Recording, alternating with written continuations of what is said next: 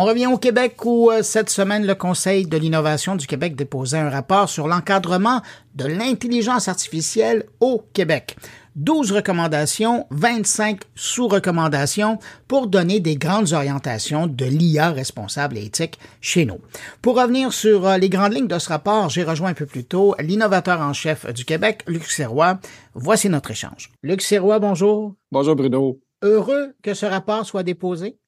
Ben oui, hein, c'était tout un effort euh, collectif, puis d'être, euh, d'en être le porte-parole, puis d'avoir euh, ensemble arrivé à une vision commune, hein, parce que tu peux imaginer qu'on avait beaucoup de débats, beaucoup d'opinions sur tout le spectre là, de qu'est-ce qu'il faut faire avec l'IA, qu'est-ce qu'il faut faire pour les mesures à prendre. Et puis, moi, je suis très serein d'avoir eu des débats où je pense qu'on a fait vraiment tout le tour de la question. Puis de, d'en être le porte-parole aujourd'hui, oui, c'est c'est, ça, fait, ça fait plaisir. Je lisais ce matin le, rapport et je me posais la question, pourquoi avoir recommandé l'élaboration d'une loi cadre spécifique à l'intelligence artificielle et, même aller jusqu'à la création d'une autorité indépendante qui va régir ça? Oui, puis ça, a peut-être été euh, un, des domaines qui, qui suscitait le plus de questions parce que parce que les lois actuelles s'appliquent. Puis c'était mm-hmm. ça aussi. Donc, tout, tout l'ensemble des lois, ils ont toutes été revisées par euh, des juristes dans l'équipe, euh, des chercheurs pour assurer, faire le tour. Puis M. Kerr aussi a souligné comment, au sein même du ministère, eux avaient fait, fait l'exercice ah en profondeur. Fait qu'on on aurait pu dire les, les lois actuelles s'appliquent, donc est-ce qu'on a vraiment besoin? C'est qu'on amène des nouvelles, nouvelles, il y a plein de nouvelles dimensions reliées à l'IA, reliées au travail algorithmique, reliées à l'apprentissage, l'élimination des biais dans les données, assurer la transparence, de savoir qu'on a fait affaire à un IA. Il y a une série de, de principes qui sont pas il y a beaucoup de principes énoncés sur la cybersécurité. Mm-hmm. On en a parlé euh, souvent. Euh, des, des, principes énoncés sur la gestion des données, respect de la vie privée, de la confidentialité, etc. Mais l'IA amène une autre série de questions puis de principes auxquels on veut, il faut adhérer, puis il faut énoncer. Pas juste prendre pour acquis. Puis, par exemple, de, s'assurer que les données qui ont servi à l'entraînement de langage de modèles euh, soient bien balancées, soient validées, soient exemples de euh, d'inégalité, euh, etc. C'est des concepts qui n'existaient pas.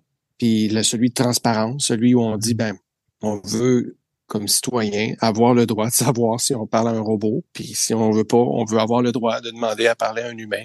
Bon, ben c'est jamais arrivé dans le passé, puis les lois existantes parlent pas de ça. Donc, une loi cadre, ça sert à donner c'est quoi les balises qu'on veut mettre pour être capable de reviser les lois existantes, puis être capable de faire les actions nécessaires dans le privé puis dans le public par la suite. Mais je reviens sur euh, la création d'une autorité là, indépendante qui serait là pour voir à, être responsable du dossier de l'intelligence artificielle. Est-ce que lors des rencontres, est-ce que euh, lors de la rédaction du rapport, il y a eu un semblant de structure ou de fonctionnement qui a été abordé? Parce qu'on en parle, mais on ne voit pas encore à quoi ça prend. Non, non, sur le détail, non. Puis même, euh, c'est peut-être pas d'en créer une, mais sur le, c'est que ce qui a mené à cette conclusion-là, c'était justement beaucoup de beaucoup de réflexions pertinentes sur euh, ben bon, écoute, les, la situation change plus vite que les lois euh, peuvent, peuvent changer. Le, c'est vrai, tout à coup, c'est comme si la, façon de faire institutionnelle, elle peut pas marcher. Donc, ça peut pas certainement pas être dans un gouvernement qui, qui, qui, qui peut, qui n'aura pas la, vitesse, l'agilité, la compréhension, le détail, la nuance de tout ce qu'il faut. Puis ensuite, ben, d'exécuter l'ensemble des détails nécessaires pour mettre ça en œuvre, ajuster au fur et à mesure, euh, euh, prendre des décisions. Euh, c'est pas réaliste de penser que ça peut rester dans un contexte de, du pouvoir exécutif actuel. Pour nous, là, ceci dit, bon, on n'est pas pour euh, personne n'est pour rendre les choses plus compliquées qu'elles ont besoin de l'être. Donc, si un organe existant peut faire euh, le rôle, euh, ça, sera bienvenu. Mais c'était le, et on n'a donc pas euh, revu en détail comment ça pourrait fonctionner, puis le, détail de comment ça pourrait être implanté. Il y a un front qu'on voit venir, c'est celui de la réglementation il va, il, est en train de se développer avec beaucoup de leadership des, de gens du Québec, euh, Olivier Blais, entre autres, là, est impliqué comme président du conseil de travail là-dessus. La, norme ISO, si tu me rappelles bien, 42 000, qui, qui définit les normes ISO, des fois, ça peut faire peur, mais c'est vraiment c'est l'ensemble d'un secteur qui s'assoit puis qui dit ben, c'est quoi les bonnes façons de faire puis qui les documente qui énonce des principes dans, un niveau de détail pas mal plus avancé. dans, les dans tous les secteurs, moi je viens du secteur de la santé, ben, ça donnait la norme, ça donnait la, la référence, euh, les bonnes pratiques à mettre en place, et puis euh, tu t'y conformes, sinon tu n'as pas ton pas ton permis d'exercice, donc ça aide. Et donc pour la cette agence-là, ben, de surveillance, puis d'application, puis de supervision, ben, la norme ISO qui va sortir sous peu va aider beaucoup. Puis ensuite, il y aura un détail de dire comment est-ce qu'on, est-ce que, à quel point on veut réglementer ou pas, comment est-ce que ça s'implante dans le détail, ça sera cette agence-là qui pourra y travailler. D'ailleurs, les auditeurs de mon carnet ont eu la chance de l'entendre euh, parler de, cette nouvelle norme ISO-là. On jase. Est-ce que ça pourrait revenir au Conseil de l'innovation, ça, de gérer ce dossier-là? Non, non, non, non, non, parce que euh, le, Conseil d'innovation a un rôle conseil, justement, donc euh, pas de pas de supervision. Peut-être que là, c'est peut-être plus pour la recommandation d'avoir un comité de suivi. Là. Peut-être que, bon, euh, dans l'intermédiaire avec d'autres acteurs du milieu et beaucoup plus d'agents reliés au gouvernement, peut-être le Conseil pourrait avoir un, un rôle pour continuer à s'assurer que les choses progressent puis que euh, etc. Mais pas pour euh, pas pour une agence euh, de surveillance de l'IA, non. Luc, je lisais un peu partout là, pendant la journée les réactions suite à la publication du rapport. Et dans la majorité, là, elles sont bonnes. Les gens sont contents de voir que vous avez vraiment touché à, différents domaines, à différents axes, là, les fameux les cinq axes. Mais il y a une communauté qui semble pas y avoir trouvé leur compte. Et tu le mentionnais tout à l'heure, c'est la cybersécurité. Ce que j'ai lu de leur part, c'est qu'ils ont l'impression que vous en parlez pas assez dans le rapport et de façon pas concrète. Qu'est-ce que tu leur réponds à ces gens-là? Hmm. Oui, c'est vrai qu'on aurait pu, euh, c'est vrai qu'on dans, notre esprit, c'est toujours euh, ça va de soi, mais c'est vrai que ça aurait pu être plus explicite. Beaucoup de groupes aussi nous ont interpellés sur beaucoup de fronts pendant qu'on était en train d'écrire, donc on aurait pu euh, être plus explicite pour refléter ces considérations-là. Mais elles ont été omniprésentes partout. Hein, le, sommet de Bletchley Park est sur la sécurité, les notions de cybersécurité. c'est comme si on les cite comme exemple, on les prend pour acquis. C'est vrai que j'aurais on aurait pu les citer plus spécifiquement. Au niveau des autres groupes, ben, tous les groupes de la société, c'est pour ça aussi, quand on a réuni les gens, on, a, on utilise le mot expert.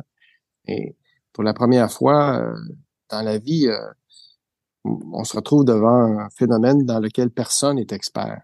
On a des experts de la technologie, on a des experts de la réglementation, des sciences humaines, mais de l'expert de dire, OK, qu'est-ce qu'on fait avec une nouvelle technologie qui peut créer des grandes menaces à l'humanité. Euh, c'est plus des donc c'est plus des leaders mm-hmm. euh, intelligents qui se réunissent puis qui amènent chacun sa contribution, dont ceux de la cybersécurité, mais ceux aussi des ceux aussi de, des, des arts, de la lutte des droits de l'homme, euh, des gens de des gens du côté de l'histoire, de la philosophie, des gens du côté des sciences humaines, des gens du côté de l'encadrement des élections, de l'autorité des marchés financiers, de donc des des sujets comme ça où on essayait de s'inspirer de ce qu'on fait de bien dans notre secteur pour voir comment ça s'applique ou ça doit se développer dans ce nouveau monde-là, la cybersécurité y compris. Trois petits points en terminant. J'ai vu euh, que vous euh, vous incitez le gouvernement fortement à développer une banque de données culturelle euh, nationale pour euh, s'assurer que le français,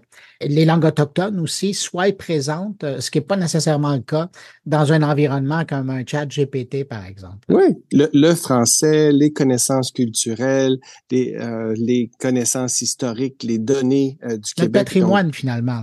Notre, patrimoine, eh oui, c'est bien dit. Et que oui, on est très emballé par cette notion-là, puis beaucoup, on, on, on s'y rallie avec un, beaucoup d'enthousiasme. On avait un petit peu la, la, la Suède euh, pointée euh, dans cette direction-là avec un projet semblable, mais pour nous, à cause de leur identité culturelle éminemment distincte, mm-hmm. et, et, pour nous, ça résonnait énormément. Puis imagine tous les acteurs potentiels déjà en branle qui sont les gardiens de, de, de nos répertoires culturels, nos archives nationales, imaginer qu'est-ce qu'on peut comment on peut revitaliser, refaire, revivre tous ces éléments-là du passé pour les actualiser, les rendre accessibles, les faire, euh, les faire nous retoucher d'une façon qui n'était pas possible auparavant. Hein, puis ça revient à la découvrabilité de la culture québécoise par le biais de ces choses-là. Pendant qu'on est dans le monde qui, qui connexe à l'éducation, j'ai bien aimé de voir euh, la littératie numérique et celle de l'IA euh, être mentionnées dans votre rapport parce que c'est important. C'est, d'une part de, conscientiser la population actuelle, mais c'est de préparer toute la nouvelle génération. Là. Oui, ben la notion d'éducation, de, éducation-formation, tout ce spectre-là, c'est un grand spectre parce que l'éducation de la, de la plus jeune enfance euh, jusqu'à la, la, la, requalification des employés en fonction et tout ça, tout ce spectre-là là, doit être touché. Puis la littératie numérique, ben, c'est toujours un, enjeu dont on discute souvent, euh, mais là, c'est amplifié. Puis la vitesse amplifie parce que le taux de progression de littératie numérique versus le taux de progression des technologies numériques, ben, déjà, il y a un écart. Et là, tout à coup, ben, l'accélération fait que l'écart grandit. Et euh, avec, Alexandre Serrois, je, discutais, on a vu ça dans la presse euh, il y a quelques jours, sur l'importance d'éduquer les élus sur les questions, sur mm-hmm. ces questions-là. Puis je me disais, oui, ben, les élus, puis tout le monde, tous les dirigeants décideurs, parce que moi-même, comme ça fait des années qu'on qu'on se côtoie, qu'on examine la technologie, on a et grâce à des personnes comme toi et d'autres, on, a toujours vu un peu venir les choses et on était toujours, euh, ou bien dans, ces, leurs créateurs ou les utilisateurs de technologie en, très en avance. Mais là, cette fois-ci, j'avoue, euh, la vitesse de, génération des outils, des applications, les, générations de modèles sont, sont, tellement plus fréquents que ça, moi, ça me, ça me dépasse. Donc, la littératie numérique pour le grand public, pour les décideurs, décideuses, les gens en position d'autorité, c'est absolument essentiel. Et puis là, sans parler des, des, travailleurs, si on veut être des travailleurs qui sont augmentés et, et, non remplacés, ben là, c'est essentiel. Faut prendre les moyens pour. puis, as-tu remarqué aussi, euh, on parle de compétences technologiques, donc littératie numérique, mais c'est des compétences humaines aussi. Parce que plus que jamais, la première compétence humaine, on dit, ah, il faut développer l'esprit critique. Bon, à part cette phrase-là, là, OK, mettons, là, OK, là, on est tous d'accord. Mais là, l'ampleur de la, de, qu'est-ce que ça veut dire, ça, d'être capable d'éduquer euh, des générations de gens sur un esprit critique par rapport à l'information. Hein? Rappelle-toi, nous, l'esprit critique, ça, on l'a appris, on a critiqué deux, trois articles de journaux en secondaire 5. On a fait un, essai euh, en philosophie. Ensuite, euh, ben, peut-être pas beaucoup. Hein. Imagine de dire là, tout à coup, non, non, non, ça devient une compétence fondamentale. Puis ça veut pas dire l'esprit critiqueux. Là, ça veut dire l'indépendance d'esprit, la capacité de prendre des décisions informées mm. de juste cause. Là, il y a toute une réflexion à faire là-dessus. Moi, j'amène que c'est pas tout, parce que si c'est juste l'esprit critique, c'est toujours la position. on est assis, il arrive des choses, on, on juge il y a tout l'aspect de créativité, de prise d'action, d'être un leader en société. Ça, c'est des compétences humaines, d'être un agent de changement. Comment on met des gens en mouvement, comment on travaille ensemble, comment on, est des professionnels euh, dans un domaine, comment on devient influent? Ben là, c'est des compétences humaines qu'on apprend dans la vie par l'expérience, mais là, tout à coup, qui deviennent celles qui sont notre privilège comme humanité et qu'il faut vraiment maîtriser. Mais c'est tellement drôle que tu dises ça parce que la semaine passée, j'étais à Trois-Rivières et je parlais à des enseignants et je leur disais que l'éducation, en guillemets, traditionnelle, n'a jamais été aussi importante qu'à l'heure de l'intelligence artificielle. Parce que c'est basé là-dessus que les citoyens de demain ou d'aujourd'hui vont être capables de prendre des décisions à savoir si c'est vrai ce qu'ils voient, si c'est euh, et même où ils veulent aller. Ils doivent avoir une base et c'est celle qu'on doit enseigner en plus maintenant de leur développer leur sens critique pour les aider à, aller plus loin. ben oui. Luc, je vois ton temps passer, mais je veux absolument te poser une question. C'est avec grande surprise que j'ai vu apparaître dans le rapport cette idée d'avoir un CERN de l'intelligence artificielle et vous poussez dans le sens que euh, le Québec soit un des joueurs qui soit impliqués dans le développement d'un lieu comme celui-là. Oui, hein, oui le, CERN, c'est un grand centre de recherche sur les particules euh, installé en Suisse, dans une grande infrastructure qui est nécessaire. C'est comme une station spatiale où ah, la se donne une structure pour faire des travaux autrement impossibles. D'où l'analogie, mais ça s'arrête là. Là, l'idée, c'est de dire, écoutez, là, on ne peut pas utiliser les puissances de calcul situées dans d'autres nations, bon, chez nos voisins américains ou dans des endroits moins réputés. Il faut être capable de développer nous-mêmes euh, nos propres modèles de langage avec la puissance de calcul, les entraîner. Et donc, ça prend ces choses-là chez nous. On propose qu'une infrastructure comme celle-là soit installée dans un endroit où l'énergie est verte, où le, où le froid peut être mis à contribution, pour être capable de servir nos besoins au Québec, mais ceux des autres nations qui peuvent pas avoir accès à ces technologies-là. D'où l'idée d'une station spatiale euh, internationale de l'IA installée parquée dans le Grand Nord chez nous. Mais, mais ça, ça passe justement par l'augmentation de la puissance de calcul. Et ça, ça veut dire carrément physiquement là, une installation qui permettrait aux chercheurs, aux institutions, aux organisations d'avoir accès à de la puissance informatique pour arriver à, à moudre toutes ces données. -là. Exactement.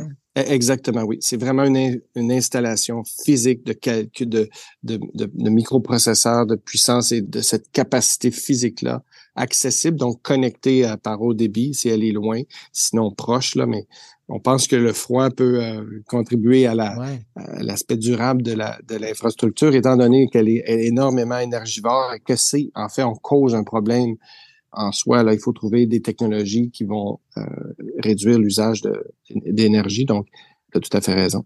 Ouais, c'est intéressant parce que ça amène la question sous-jacente. Ça, ça, permet au Québec d'être souverain dans ses outils de calcul et de développement informatique, ce qui n'est pas banal non plus, parce que là, à l'heure actuelle, on dépend de tout le monde. Oui, puis on paye, on paye, puis on, on fait la file. Oui, exactement. L'image est très bonne. Luc Sirois, euh, j'invite les gens qui veulent en savoir plus sur le rapport d'aller faire un tour sur le site du Conseil de l'innovation. Euh, sinon, je vais mettre un lien là, sur euh, la page de l'émission sur mon carnet, un lien directement vers une page où on retrouve le rapport, mais aussi tous les documents qui ont été publiés parallèlement euh, au rapport. Comme ça, si vous oui. voulez faire une tête, là, tout est là et creuser parce que justement, c'est des recommandations de haut niveau. certains pourraient dire, ben voyons, c'est assez simple de dire il faut augmenter la littératie numérique. On a travaillé un an pour dire ça. Mais on va aller voir effet, le travail on peut creuser fait, vraiment. Oui, il y a énormément de, de, détails puis de considérations. Puis chacun des leaders de chacun des secteurs continue dans leur domaine. Du côté de l'emploi, évidemment l'éducation, de la santé, euh, du côté de l'énergie. Chacun continue à approfondir. Puis ça, ça donne une vue d'ensemble pour le gouvernement. Luc Sirois, innovateur en chef du Québec, merci d'avoir pris du temps pour répondre à mes questions. C'est toujours un plaisir de t'avoir euh, à mon micro. Ben, J'espère que tu sauras te reposer un peu parce que ça fait un an que je te vois courir le marathon. ça me fera plaisir. C'est un Ironman. Oui, je, je Au revoir, Luc. Merci beaucoup.